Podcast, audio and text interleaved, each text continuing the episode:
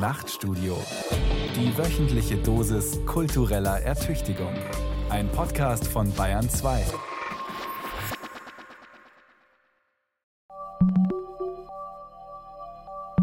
Smart City ist eine intelligente Stadt, in dem ich durch die Technik die Möglichkeit schaffe, einfacher und besser zu leben, einen Lebensstandard zu erhöhen.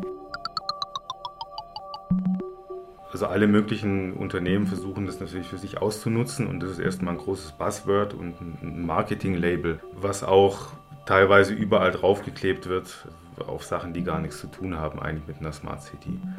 Also das ist natürlich auch ein Versuch, einfach Geld zu verdienen.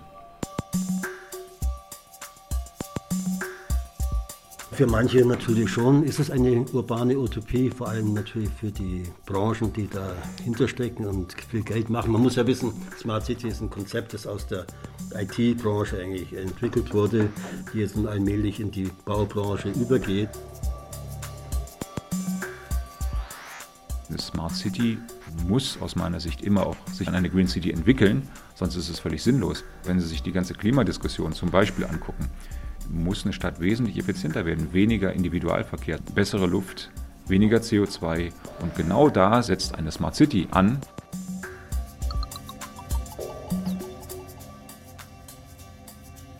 Die Stadt als Datenraum. Smart City. Utopie oder Dystopie? Von Jochen Rack. Kapitel 1. Die Stadt der Zukunft. Zwei Szenarien. Alle reden von der Smart City, von der intelligenten Stadt, die durch Digitalisierung besser werden soll als die Stadt der Gegenwart. Smart soll die Stadt sein, in der Organisation ihres Verkehrs, ökologischer und ihren Bürgern Beteiligung ermöglichen. Smart, klug, effizient. Zauberwörter für Metropolen, die von Lärm, Staus, schlechter Luft, Wohnungsnot und Stress geplagt sind. Große Verheißungen also. Aber wie genau das gehen soll und welche Probleme man mit IT-Lösungen angehen kann, ist noch kaum erprobt. Smart City ist im Augenblick vor allem ein Marketingbegriff für Konzerne, die mit Smart City Solutions Geld verdienen wollen und eine Hoffnung von Stadtverwaltungen, ihre Planungsabläufe zu verbessern. Smart City, ein Puzzle, dessen Teile nur bedingt zusammenpassen und noch kein Bild der Stadt der Zukunft erkennen lassen. Smart bedeutet ja, dass bestimmte Probleme intelligenter gelöst werden als bisher.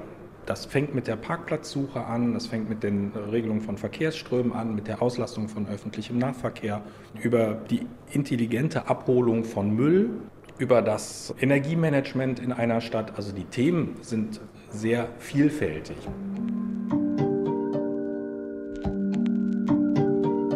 Ein Bürger nutzt auf dem Smartphone eine München-App, in die er sich mit einer Art Bürgerkonto einloggt.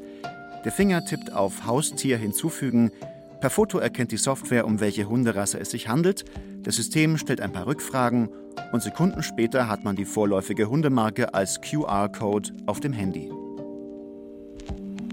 Wenn man sich mal so ein Katastrophenszenario ausmalt, dass eine Flutwelle auf die Stadt zukommt. Wenn man jetzt weiß, und das ist das Ziel der Stadt Rotterdam, in so einem Katastrophenszenario, wo sind, wie viele Menschen, in welchem Gebäude, auf welchem Stockwerk, wo sind diejenigen, die am meisten gefährdet sind. Wie komme ich jetzt möglichst schnell dahin, um die zu evakuieren? Das kann man natürlich deutlich verbessern, wenn man viele Informationen hat und viele Daten, zum Beispiel darüber, wo, wann, wie viele Menschen sich gerade aufhalten. Eine intelligente Mülltonne, die mit Sensoren ihren Füllungszustand erfasst, meldet übers Internet an die Abfallentsorgung, dass sie erst halb voll ist und noch nicht geleert werden muss. Deshalb kommt der Müllwagen diese Woche nicht. Das bedeutet weniger Verkehr, weniger nötige Manpower, Einsparungen für die Stadt, sparsameren Umgang mit Ressourcen, weniger CO2-Verbrauch. In Hongkong gibt es eine Demonstration gegen das kommunistische Regime Chinas. Die Polizei schickt nicht nur Beamte auf die Straße, die mit Knüppel und Tränengas gegen die Protestierenden vorgehen, sondern besitzt auch ein leistungsfähiges System zur Überwachung des öffentlichen Raums. Mit Daten von Kameras, Gesichtserkennungssoftware und GPS-Systemen können Übeltäter identifiziert und verhaftet werden. Die Demonstranten schützen sich gegen ihre Identifizierung, indem sie Masken tragen und die Überwachungskameras mit Laserpointern blenden. Das Kaleidoskop ambivalenter Szenarien ließe sich fortsetzen. Noch geht es in der Regel um harmlose technische Nutzungen, banale Optimierungen der instrumentellen Vernunft in der Stadt. Die schlaue Mülltonne, der intelligente Lichtmast, die kluge App. Trotzdem steckt in den neuen digitalen Technologien immer auch die Gefahr des Missbrauchs, wenn mit ihnen bürgerliche Freiheiten eingeschränkt werden. Alarmisten zeichnen das Szenario eines Orwellschen Überwachungsstaates, technologisch realisiert durch die Auswertung von Big Data und künstlicher Intelligenz. Optimisten sehen dagegen die Chance, dass die Städte zu ökologischen Orten werden, in denen die Menschen besser und bequemer leben als früher. Szenario 1 Die Utopie der intelligenten Stadt. Wir schreiben das Jahr 2050. Die Städte sind durch die Digitalisierung andere geworden. Der Verkehr verläuft gelenkt von Computern reibungslos. Selbstfahrende Autos werden übers Netz gesteuert und fahren abgasfrei mit elektrischem Antrieb. In der Stadt der Zukunft gibt es bessere Luft, weniger Lärm, weniger Stress. Der öffentliche Nahverkehr hat die Pkw-Flotten in den Straßen reduziert. Raum ist entstanden für andere Nutzungen. Mehr Spielplätze zum Beispiel. Oder breitere Gehwege. Es gibt mehr Platz für Begegnung und Kommunikation. Wer individuell unterwegs sein will, teilt sein Auto, das Fahrrad oder den E-Scooter mit anderen. Das entsprechende Sharing-Angebot findet man leicht per App. Oder man bestellt ein selbstfahrendes Taxi. Das kommt schnell voran. Denn Sensoren, die in den Straßen eingelassen oder in Lichtmasten installiert sind, messen den Verkehrsfluss und lenken ihn entsprechend um, sollte sich irgendwo ein Stau ankündigen. Droht schlechtes Wetter oder sind Straßen überflutet und Bäume umgestürzt, werden die Bürger rechtzeitig gewarnt und die Sicherheits- und Rettungsdienste treten in Aktion. Ein Bürger, der Missstände feststellt, meldet sie online an die Stadt und bekommt schnellere Hilfe. Sollte es um grundlegende Entscheidungen der Stadtplanung gehen, führt die Stadt per App Bürgerbefragungen durch, um ein schnelleres Meinungsbild der Bewohner zu gewinnen. Die Smart City ist sauberer, sicherer und demokratischer. Ein sozialeres, gerechteres Gemeinwesen. Smart City. Das ist die Stadt der Smart Citizens.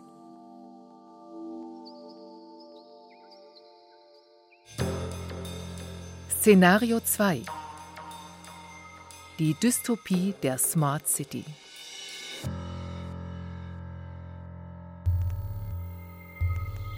Wieder das Jahr 2050. Die Stadt ist intelligent geworden, aber ihre Bewohner sind unfrei. Wer sich nicht nach den Vorgaben der technischen Vernunft richtet und sein Auto benutzt, obwohl es Big Brother aus ökologischen Gründen untersagt, wird sanktioniert. Er muss mehr Steuern oder Strafe zahlen. Dabei hilft ein System von Sozialpunkten, wie es die Chinesen am Anfang des 21. Jahrhunderts erfunden haben. Außerdem wird er öffentlich an den Pranger gestellt und als Abweichler gebrandmarkt, der sich gegen den Gott der Nachhaltigkeit versündigt hat. Die Smart City weiß alles über ihre Bürger. Wie sie sich im öffentlichen Raum bewegen, welche Verkehrsmittel sie benutzen, was sie einkaufen, konsumieren, mit wem sie sich treffen, mit wem sie worüber kommunizieren. Der private Raum ist transparent geworden. Denn in der Smart City der Zukunft lebt man auch in einem Smart Home. Der Kühlschrank kommuniziert über das Internet der Dinge mit dem Supermarkt und bestellt selbstständig Produkte nach, die von Drohnen geliefert werden. Der Bürger kann bequem und CO2-sparend auf seinem Sofa sitzen bleiben und sich von einem Unterhaltungsprogramm, das per Algorithmus perfekt auf ihn zugeschnitten ist, zerstreuen lassen. Übrigens schaut nicht nur er fern, sondern der Fernseher schaut auf ihn, um zu erkennen, was er in seinem Wohnzimmer treibt und wie er seine Freizeit verbringt. Auch lauscht die Nachfolgerin von Alexa, genannt Aliena, aufmerksam ins Heim hinein. Hört sie Streit, der zu Handgreiflichkeiten führt, alarmiert sie dezent die Polizei oder gar, wenn ein Schuss fällt. Der gläserne Bürger gewinnt damit an Sicherheit. Da der Smart Citizen per Smart App auch dauernd in seinem Gesundheitszustand überwacht wird, können die Rettungsdienste schnell gerufen werden, sollte er einen Herzinfarkt erleiden. Die Smart City der Zukunft ist ein aufgeklärter Absolutist, fürsorglich gegenüber jenen, die ihm gehorchen, aber streng und unnachgiebig gegenüber denen, die sich seiner überlegenen Intelligenz widersetzen. Big Brother is watching you. Willkommen in der schönen neuen Welt der Smart City. Die kluge Stadt der Zukunft ein Moloch instrumenteller Vernunft, der den Menschen verschlingt, den Bürger entmündigt und an der Leine technokratischer Imperative durchs Leben führt? Oder der angenehmste Ort, an dem Menschen zusammenleben können? Bequem, frei, gesund, in demokratischer Teilhabe am Gemeinwesen, stressfrei, nachhaltig. Die Stadt als der Ort guten Lebens? Wie immer, wenn sich durch technologischen Fortschritt das alltägliche Leben ändert, liegen Verheißungen und Bedrohungen dicht beieinander. Propheten des Fortschritts und Apokalyptiker, die vor dem Untergang des Abendlandes warnen, erheben gleichermaßen ihre Stimmen. Alarmismus und Beschwichtigung gehen Hand in Hand. Irgendwo zwischen den beiden Extremen wird sich die Stadt der Zukunft verorten. Die Bürger haben es in der Hand, sie nach ihren Vorstellungen zu gestalten. Aber dazu müssen sie verstehen, was überhaupt an technologischen Veränderungen möglich ist.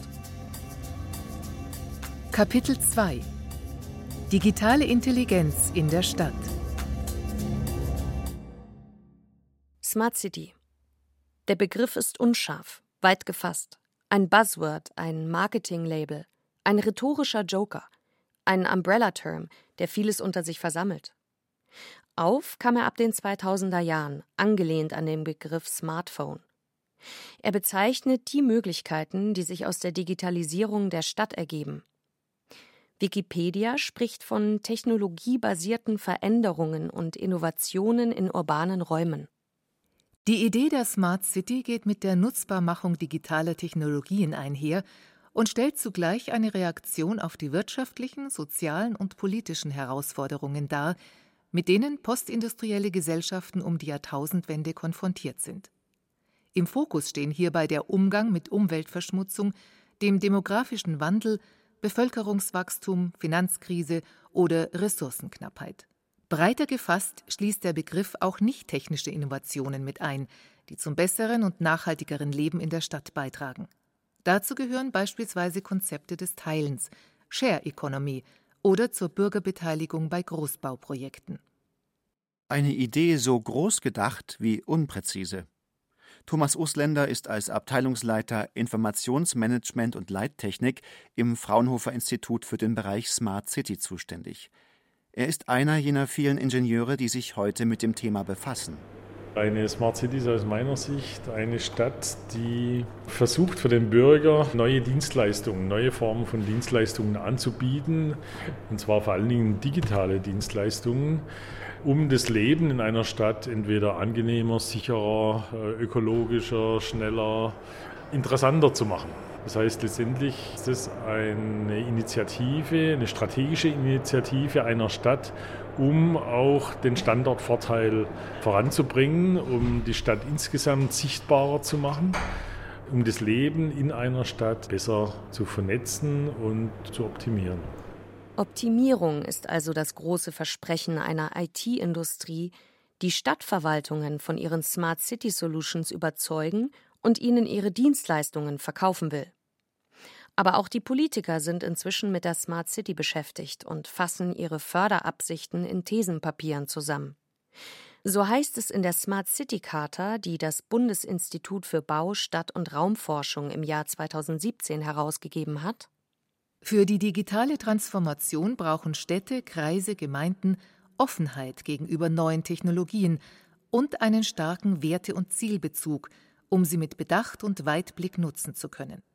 Danach ist eine Smart City lebenswert und liebenswert, vielfältig und offen, partizipativ und inklusiv, klimaneutral und ressourceneffizient, wettbewerbsfähig und florierend, aufgeschlossen und innovativ, responsiv und sensitiv. Das klingt natürlich vielversprechend.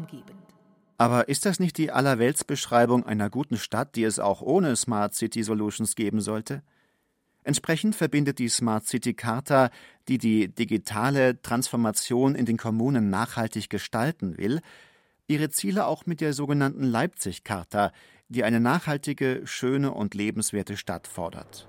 Es geht hauptsächlich um digitale Dienstleistungen. Das ist halt das Neue. Ähm, analoge Dienstleistungen, klar, äh, hat eine Stadt schon immer den Bürgern angeboten, aber jetzt will eigentlich der Bürger auf seinem Smartphone wissen am besten, wie er von A nach B kommt, wo er am besten essen kann.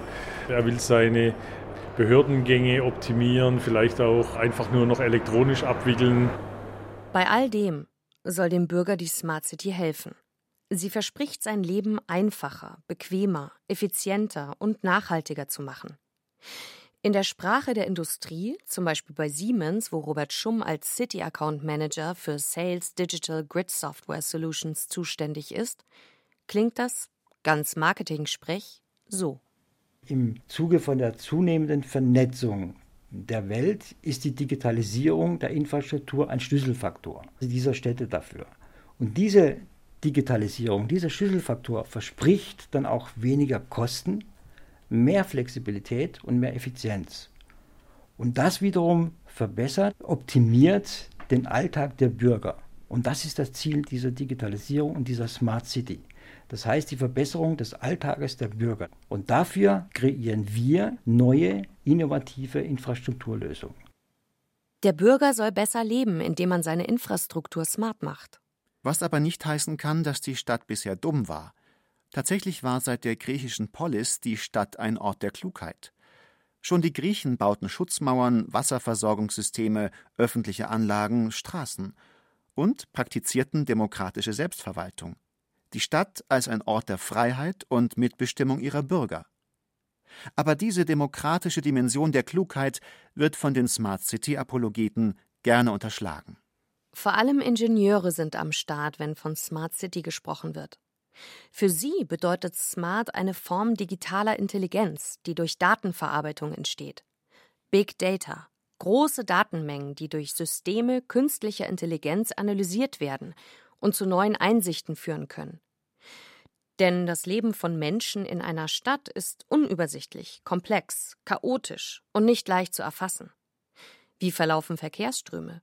Wie viel Energie wird wann verbraucht? Wie stark wächst eine Stadt? Wie viele Menschen wohnen in ihr? Fragen wie diese haben die Stadtplanung immer beschäftigt und die Mittel, sie zu beantworten, waren analoger Natur. Verkehrszählung, Volkszählung, Statistik, Mikrozensus etc. Die Smart City verspricht nun, diese Informationen, die in der Blackbox des Stadtlebens verborgen sind, leichter zu eruieren.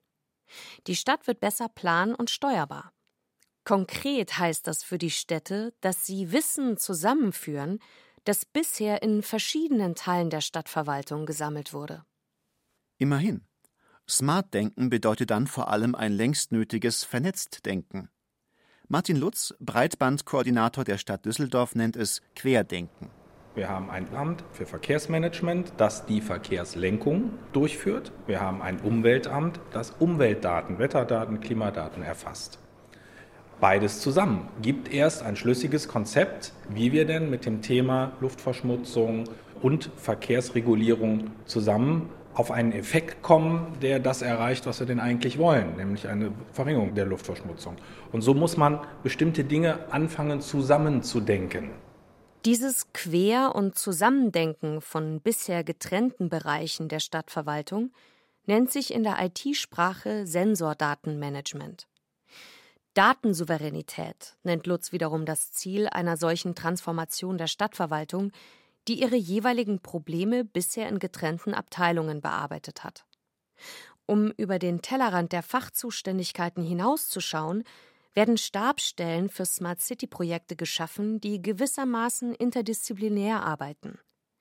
David Emanuel Hauptmann war als Mitarbeiter des holländischen Telekommunikationsunternehmens KPN zuständig für Smart City Projekte mit der Stadt Rotterdam. Bei der Stadt Rotterdam gibt es einmal eine Initiative, das heißt die digitale Stadt. Das entspricht diesem Konzept äh, Digital Twin, also der digitale Zwilling der Stadt. Also die komplette Stadt abzubilden digital. Es geht zum Beispiel darum, die Pläne der kompletten Stadt zu digitalisieren, inklusive der Gebäude, wie hoch die sind, aller Straßen und Straßenbahnlinien digital verfügbar zu machen, eben zu nutzen, um dann Prozesse wie zum Beispiel Verkehrsfluss oder auch Planungsprozesse innerhalb der Stadt zu verbessern. Es gab da verschiedene städtebauliche Projekte, wo eben Die Verfügbarkeit von allen möglichen Daten, die in einem Modell zusammengefasst sind, geholfen hat, zum Beispiel die Gebäudehöhe in einem neuen Stadtteil besser zu definieren, weil man viel besser die Folgen abschätzen konnte, die verschiedene Gebäudehöhen haben auf das Klima der Stadt, aber auch auf Nachbarhäuser, die dann zum Beispiel weniger Sonne haben. Trotzdem, das primäre Interesse der IT-Unternehmen bei diesen Prozessen ist und bleibt, ihre Datenverarbeitungssysteme an den Mann zu bringen. Was die Städte und Bürger umso mehr in die Pflicht nimmt, zu definieren, welche Probleme sie mit den Smart City Solutions überhaupt lösen wollen, betont Martin Lutz. Die Technologie muss den Bedürfnissen folgen. Wir kriegen viele technische Angebote, was technisch machbar und möglich ist. Wir als Kommune müssen natürlich entscheiden, was ist sinnvoll für uns. Ja? Was für Probleme wollen wir lösen, wofür wollen wir Technologie einsetzen. Dafür brauchen wir einen intensiven Dialog mit der Bürgerschaft, mit den Bürgerinnen und Bürgern, aber auch mit den Unternehmen in der Stadt, allen gesellschaftlichen Bereichen, die von diesem Themenaspekt betroffen sein können, um dann festzustellen, welche Themen gehen wir überhaupt an. Digitalisierung ist, ist nicht Selbstzweck, sondern ist Mittel zum Zweck. Wir wollen damit Ziele erreichen und nicht, weil es einfach cool ist. So warnt auch der Direktor des Instituts für Stadtforschung, Harald Herrmann, der die Smart City Charta herausgegeben hat, die Digitalisierung nicht einfach geschehen zu lassen, sondern sie aktiv zu gestalten, im Sinne einer nachhaltigen und integrierten Stadtentwicklung. Die Digitalisierung wird nicht automatisch zu besserem Verwaltungshandeln, zu einem nachhaltigeren, zugänglicheren und preisgünstigeren Stadtverkehr oder zu höherer Energieeffizienz führen. Digitalisierung wird nicht von allein die Wirtschaft in unseren Städten stärken, Innovation fördern, mehr Bildungschancen bieten oder Inklusion erreichen.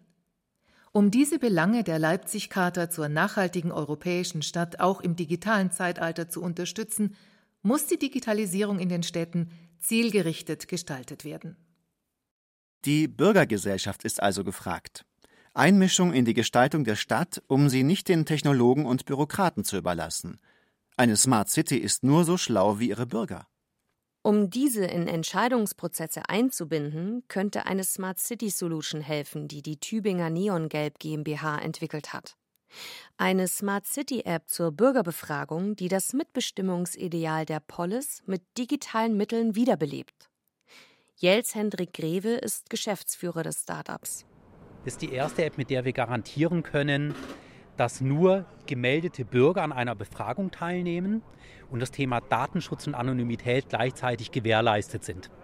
Das heißt, die App ermöglicht den Städten und Gemeinden in Deutschland, mit ihren Bürgern in Kontakt zu treten sie zu relevanten politischen Themen zu befragen und eben eine validierte Meinung zurückzubekommen.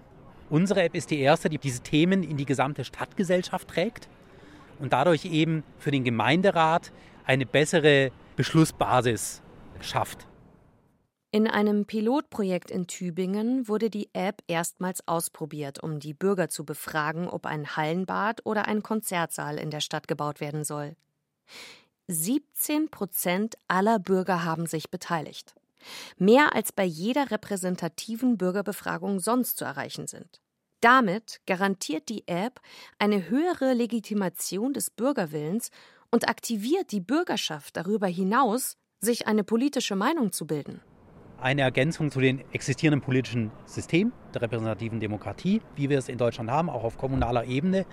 Und wir haben uns eben damals überlegt, dass wir gerne ein Produkt entwickeln würden, was jetzt nicht einfach nur ein Produkt ist, was sich gut verkaufen lässt, sondern mit dem wir vielleicht auch gesellschaftlich etwas Positives bewirken können.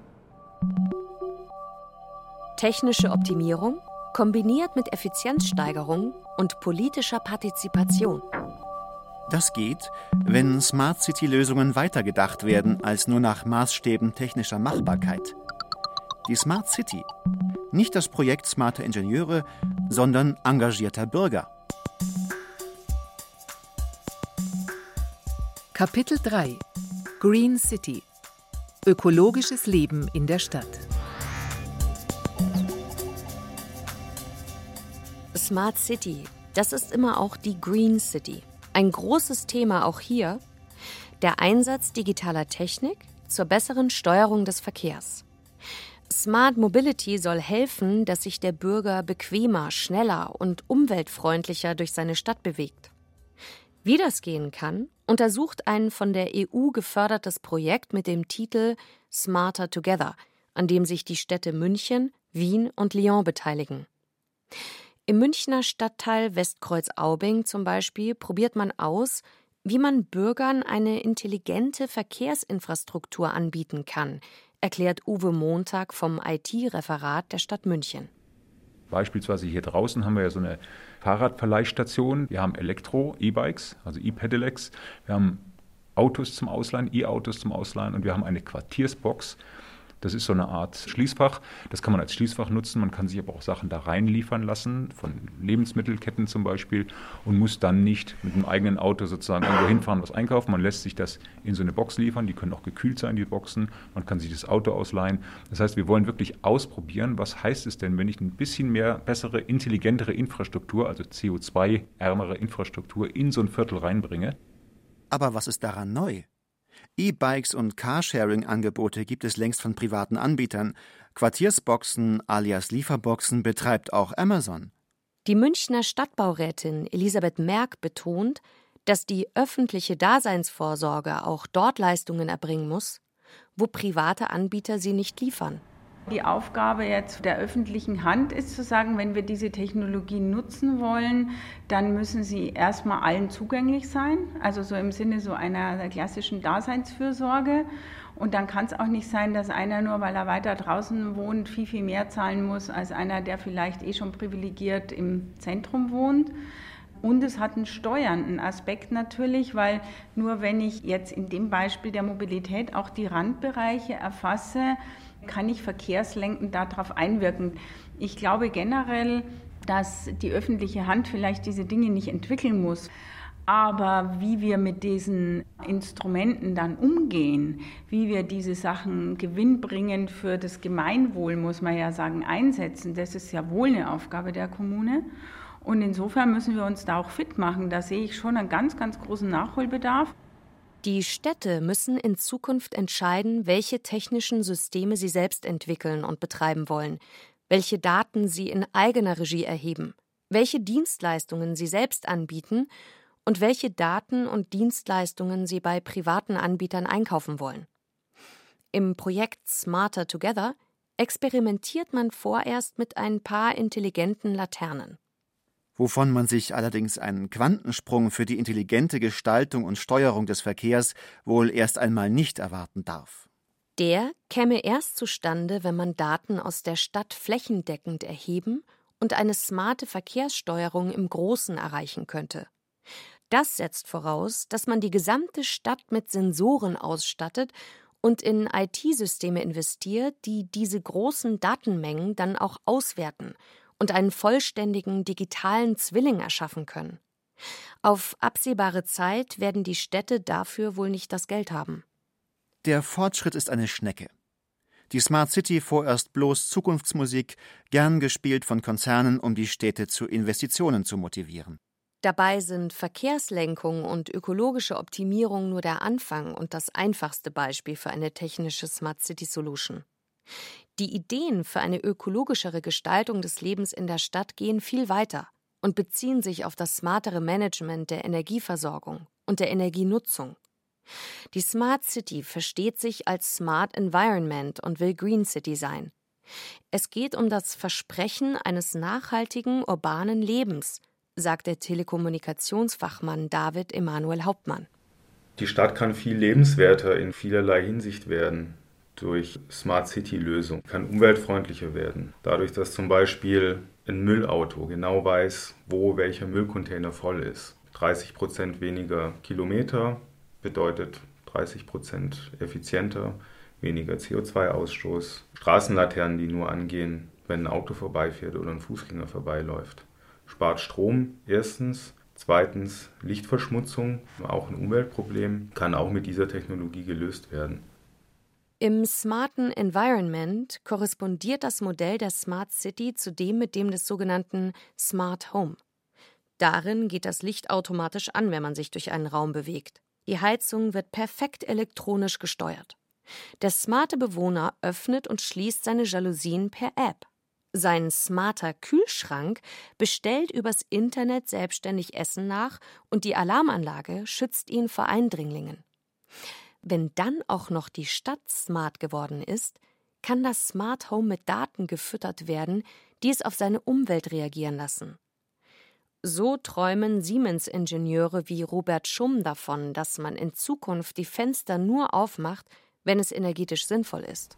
Ein Use Case ist zum Beispiel die Sensortechnik, entsprechend von diesen Straßenlaternen aufzufangen, eine Luftqualität zu messen und dann für die einzelnen Bewohner in dem Bereich dort auch zu sagen, okay, die Lüftungsverhalten sollte so und so sein, um eure Wärme, Klimatisierung und so weiter zu optimieren in den Häusern. Das sind Sensoren von den Laternen, die weitere Sensoren auf den Häusern bedienen und die wiederum zusammengeführt werden in dieser Plattform und damit dann quasi eine Möglichkeit geben, das Lüftungsverhalten optimiert zu gestalten.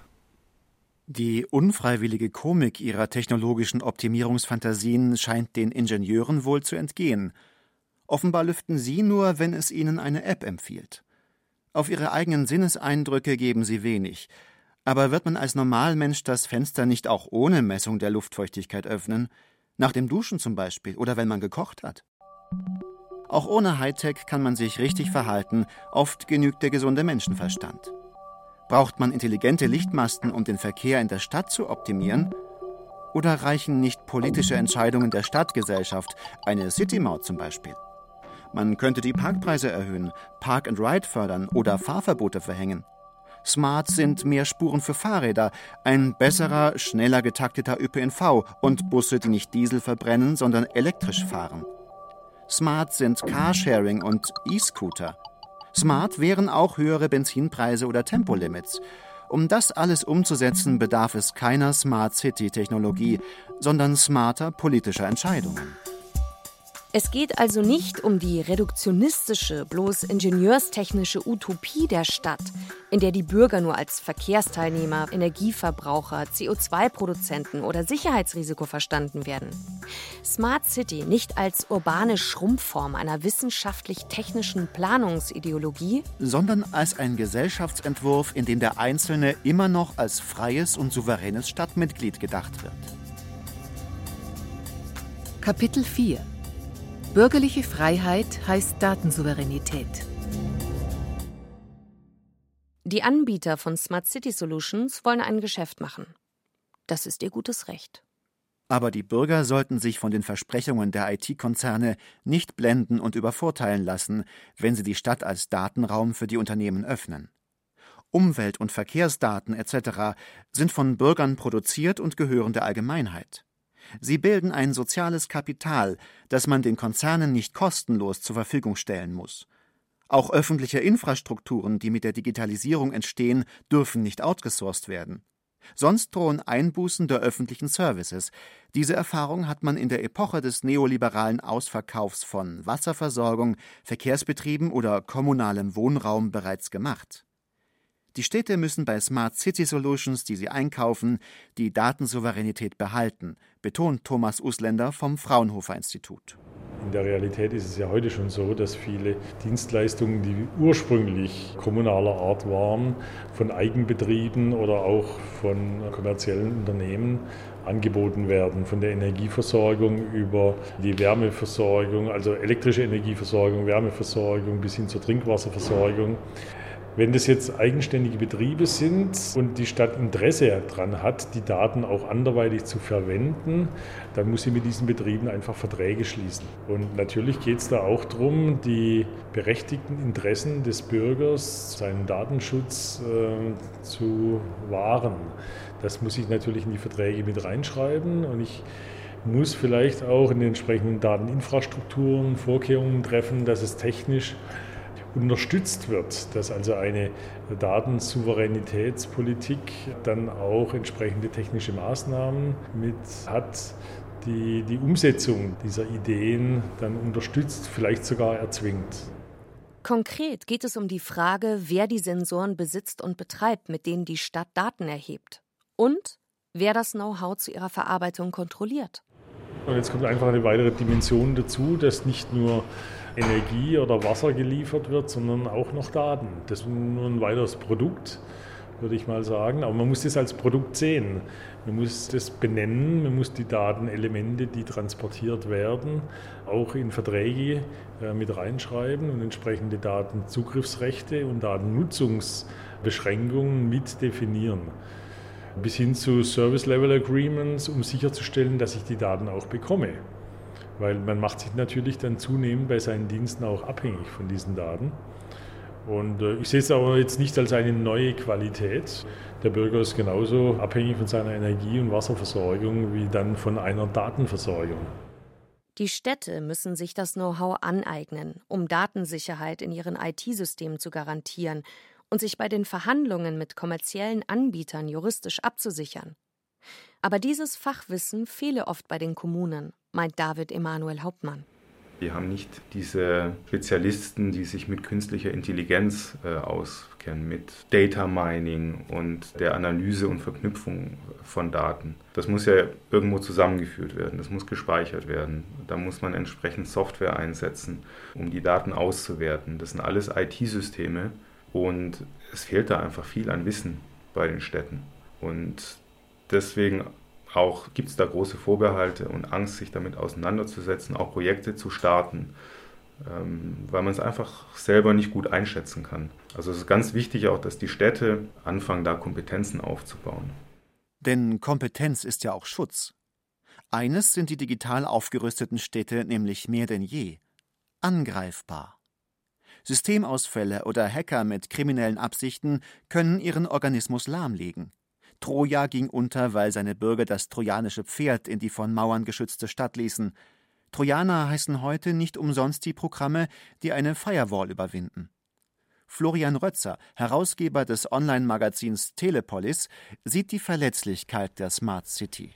Natürlich, so eine Smart City ist natürlich auch ein Objekt für Hacker. Man hat es ja jetzt in letzter Zeit auch in den USA gesehen, wo, das sind keine Smart Cities, aber wo Hacker praktisch die Computersysteme einer Stadt äh, in Beschlag nehmen. Da ist passiert, dass dann die Städte entweder Lösegeld zahlen mussten, um die Computer wieder freizukriegen. Also das ist so ein Trojaner, der sperrt das einfach. Die Behörden können halt praktisch keine Dokumente mehr ausstellen, können nicht mehr drucken und können auf ihre Datenbanken nicht mehr zugreifen, sowas. Das zeigt ja schon die Dimension an, dass natürlich da auch was auf uns zukommt. Krankenhäuser sind ja auch schon vielfach lahmgelegt worden, aber da waren es eben ganze Städte jetzt. Wenn dann mal so ein System sozusagen lahmgelegt worden ist, dann ist es auch unheimlich teuer, das wieder sozusagen in Gang zu bringen. Es muss ja dann umgerüstet werden, sicher gemacht werden, das kostet Millionen. Die Städte müssen also, wenn sie sich digital aufrüsten, viel Geld für IT-Lösungen ausgeben. Vor allem kleinere Städte können sich die teuren Systeme und Fachleute, die sie bedienen, aber nicht ohne Unterstützung leisten. Sie sind, wenn sie Smart City-Techniken einführen wollen, auf die Kooperation mit anderen Städten angewiesen. Oder doch zu der Überlegung angehalten, ob die angepriesenen IT-Lösungen überhaupt für sie sinnvoll sind. Manchmal kann ein Mensch mit gesundem Menschenverstand ja immer noch mehr leisten als die beste Datenanalyse. Über allem muss jedenfalls die Maxime stehen, dass die bürgerlichen Freiheiten in der Stadt gewahrt und gefördert werden. Städte müssen die demokratische Kontrolle über ihre Daten behalten und sie in transparenten Verfahren verwenden. Die Gefahren der digitalen Technologien sind real und dürfen nicht unterschätzt werden. Bürger, die an die digitalen Netze angeschlossen sind, kann man in ihrem alltäglichen Verhalten beeinflussen. Das kann auch die Sicherheit im öffentlichen Raum betreffen. Wenn an bestimmten Orten die Kriminalitätsgefahr ansteigt, lassen sich Gegenmaßnahmen ergreifen. In einer Ausgehmeile in Eindhoven erfassen Sensoren die Bewegung und Dichte der Menschenansammlung auf der Straße. Öffentlich gepostete Messages werden von künstlicher Intelligenz ausgelesen und ausgewertet. Und bevor es zum Ausbruch von Gewalt kommt, fährt ein intelligentes System das Licht der Straßenlaternen hoch. Angeblich wurde allein durch diese Maßnahme die Kriminalitätsrate in der Straße halbiert. Das verlockt zur Nachahmung. Oder erinnert an dystopische Zukunftsfantasien. Eine dystopische Smart City, würde ich sagen, sieht dann schon ein bisschen so aus, wie man das in George Orwells 1984, also 1984 zum Beispiel, lesen kann. Stichwort Big Brother is watching you. Also der Staat weiß durch Einsatz von Technologie immer und überall, wo jede einzelne Bürger sich gerade bewegen, was die machen, vermutlich auch, was die politische Gesinnung ist.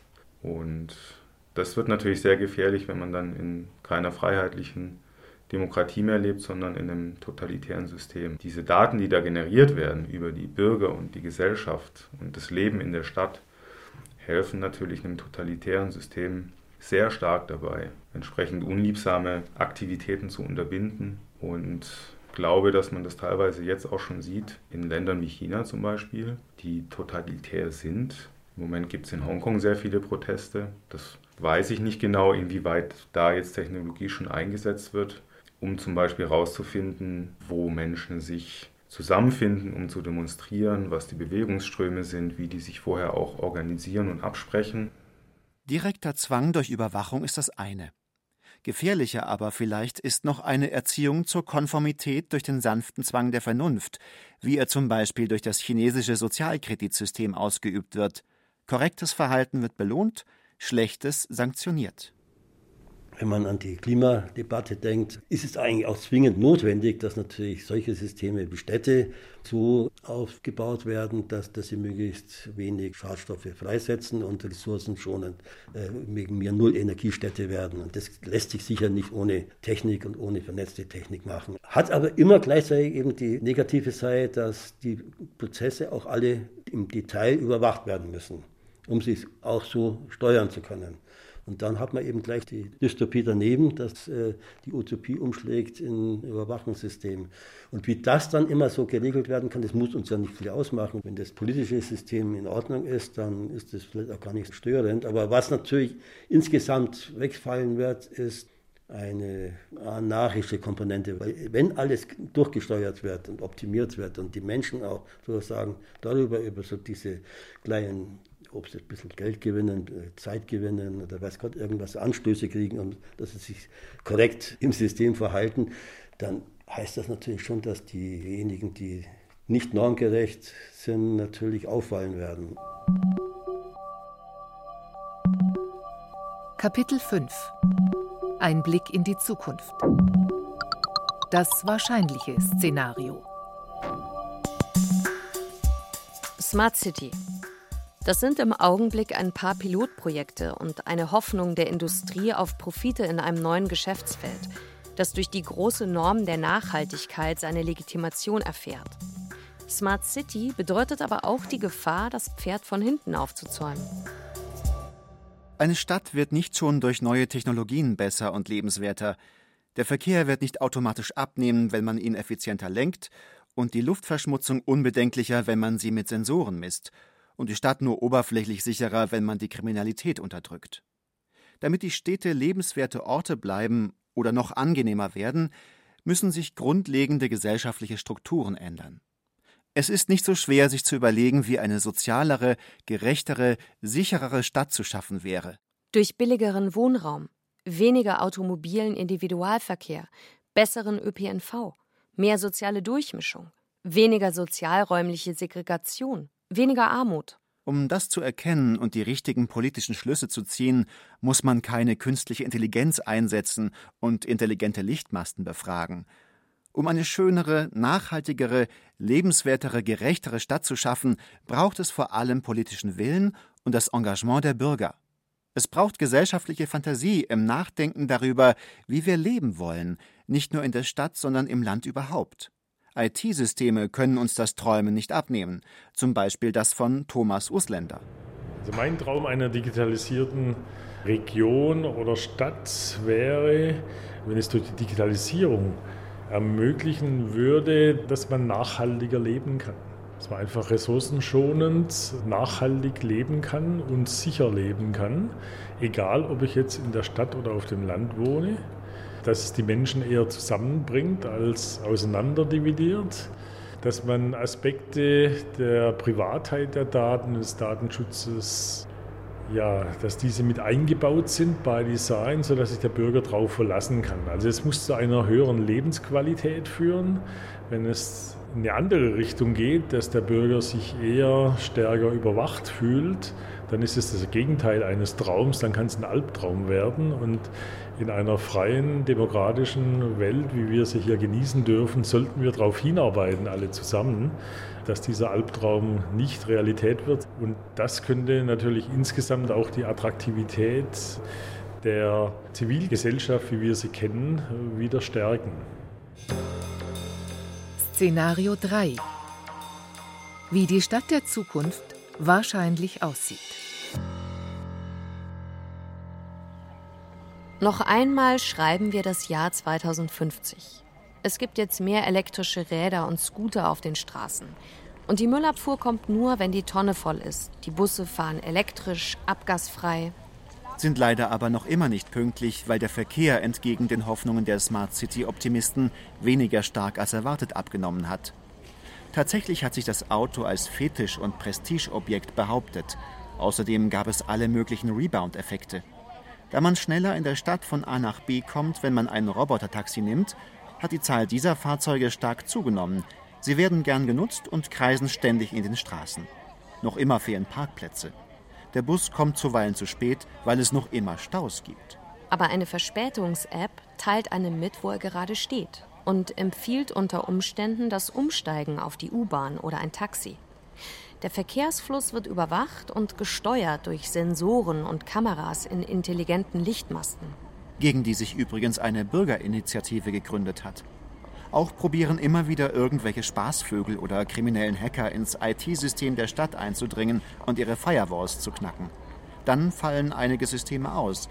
Zum Beispiel bleibt unvermittelt die U-Bahn stehen, bis hochbezahlte Informatiker im IT-Referat den Virus erkannt und unschädlich gemacht haben. Oder die Bürgermeisterin beschließt, das verlangte Lösegeld zu zahlen, um die Stadt wieder zum Laufen zu bringen. Billiger sind die Stadtverwaltung und die öffentliche Daseinsvorsorge durch den technischen Fortschritt nicht geworden. Zwar hat man weniger Müllmänner, dafür mehr Programmierer eingestellt. Und im Zweifelsfall stellt die Polizei, wenn eine Ampelanlage ausfällt, immer noch einen Polizisten auf die Kreuzung, um den Verkehr zu regeln. Der Rechtsstaat funktioniert noch immer. Alle richterlichen Urteile lassen sich per Knopfdruck aufs eigene Smartphone laden. Nur in China, wo sich die Diktatur durchgesetzt hat, kann die Polizei die schönen neuen Möglichkeiten der Überwachung und Sozialkontrolle ausgiebig nutzen. Aber davon wollen die Bürger in den Smart Cities des Westens nichts wissen. Sie haben gerade die Barcelona-Charta für die Freiheit der europäischen Stadt verabschiedet. Übrigens lüftet man noch immer nach Gefühl und es herrscht die altbekannte Wohnungsnot in den Metropolen, Daran haben die Smart City-Lösungen nichts geändert. Im Gegenteil. Weil die Städte sauberer sind als früher, die Luft besser und der Lärm weniger geworden ist, ziehen noch viel mehr Leute in die Metropolen. Die Politik hat wie immer zu spät reagiert, der soziale Wohnungsbau hinkt hinterher wie eh und je, die Mieten sind nach wie vor zu hoch und die Wohnungen, weil mit smarter Technologie vollgestopft, noch teurer als früher. Das empört viele Bürger, die von einer Partizipations-App befragt ihren Unmut äußern und den Stadtrat zu einer bürgerfreundlicheren Stadtpolitik auffordern. Es gibt einen regen demokratischen Streit in der Stadt. Alle möglichen Partizipationsforen, on und offline. Und auch Demonstrationen wie früher. Wobei mehr oder weniger smarte Forderungen gestellt werden. Die Stadt ist immer noch eine Polis, das heißt ein quicklebendiger Ort, wo man vor allem mit Worten über das bessere Leben streitet. Und nur im Notfall die Roboterpolizei ruft.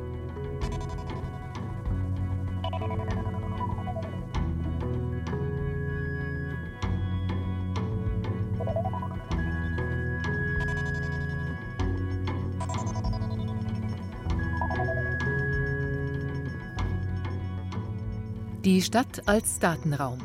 Smart City. Utopie oder Dystopie von Jochen Rack. Es sprachen Yvonne von Bibra, Katrin von Steinburg und Timo Wenzel. Technik Regina Stärke. Redaktion und Regie Stefanie Metzger. Eine Produktion des Bayerischen Rundfunks 2019.